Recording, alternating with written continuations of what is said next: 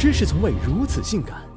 是谁在无知迷茫时为你指点方向？是谁一路见证你坎坷心酸的成长？又是谁始终留在原地静静等你归来？你的青春里有穿白衬衫的翩翩少年，有明眸皓齿的豆蔻少女，却独独忘了他，老师。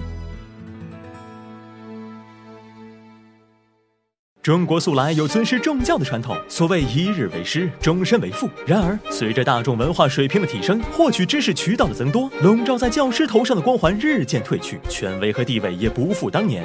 如今，面对有史以来最大规模的学生集群，他们尽管操着卖白粉的心，却面临收入低、工作重、身体差、晋升难等困境。据调查显示，近八成教师平均每周工作五十四点五小时，超六成教师需多线操作，一人带两个班级以上，甚至身兼数职。以中中小学教师为例，从组织晨练到心理辅导，从劝架教育到检查卫生，活生生一个校园云管家，一边应付熊孩子，一边还要面对学校升学指标、自身职位晋升等问题，重压之下，身体每况愈下。六成以上教师表示身体被掏空，甚至惧怕上班，这就扎心了。树人树人，人没树成，倒先要给自己树牌了。那么问题来了，世界那么大，就中国的教师这么苦，确实笑不出来。纽约时报曾报道，全球二十八个国家中，中国大学教师的薪资水平几乎垫底，和位居榜首的加拿大同行相差近十倍。事实上，包括大学老师在内，中国百分之六十一的教师收入多集中在一千至三千元之内，仅有百分之一的教师能超过八千元。和国内不同，很多国家都将教师列为公务员，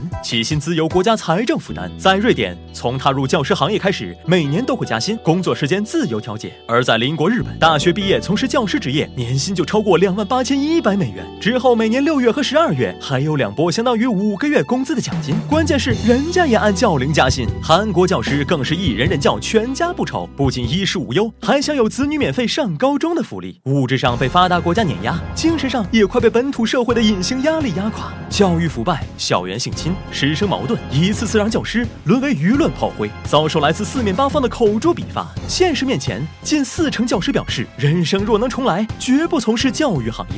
普通教师尚且如此苦逼，作为小众群体的特教们更是得不到社会的关注。他们不但数量稀少，水平也参差不齐，很多人甚至不是专业对口任教，这也怨不得他们。我国高校特教专业凤毛麟角，即使有心报国，也无门可进。此外，相比起普通教师，特教的工作难度又大幅提升，可薪资依旧低得可怜。过半数民办机构的特教月薪不足两千，月入五千元的连百分之一都不到。咬牙坚持吧，他们还很难得到社会的认同和理解。正因如此。此特教多为无牵无挂的单身人士，十年树木，百年树人。三尺讲台上，千万教师如园丁一样默默耕耘，他们奉献了汗水和智慧，浇灌一棵棵幼苗茁壮成长，而自己却无数次被刺伤。当百花齐放之时，人们只惊艳于花朵的美丽，又有谁记得背后的呵护者呢？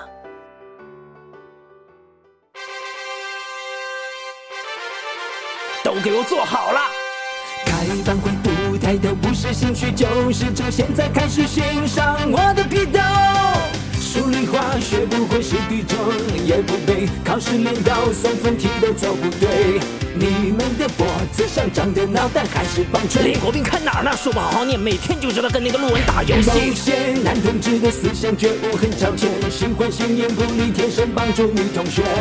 老师充分相信你们友谊非常纯洁。那明天把家长请来，老师也跟他发展一下革命友谊。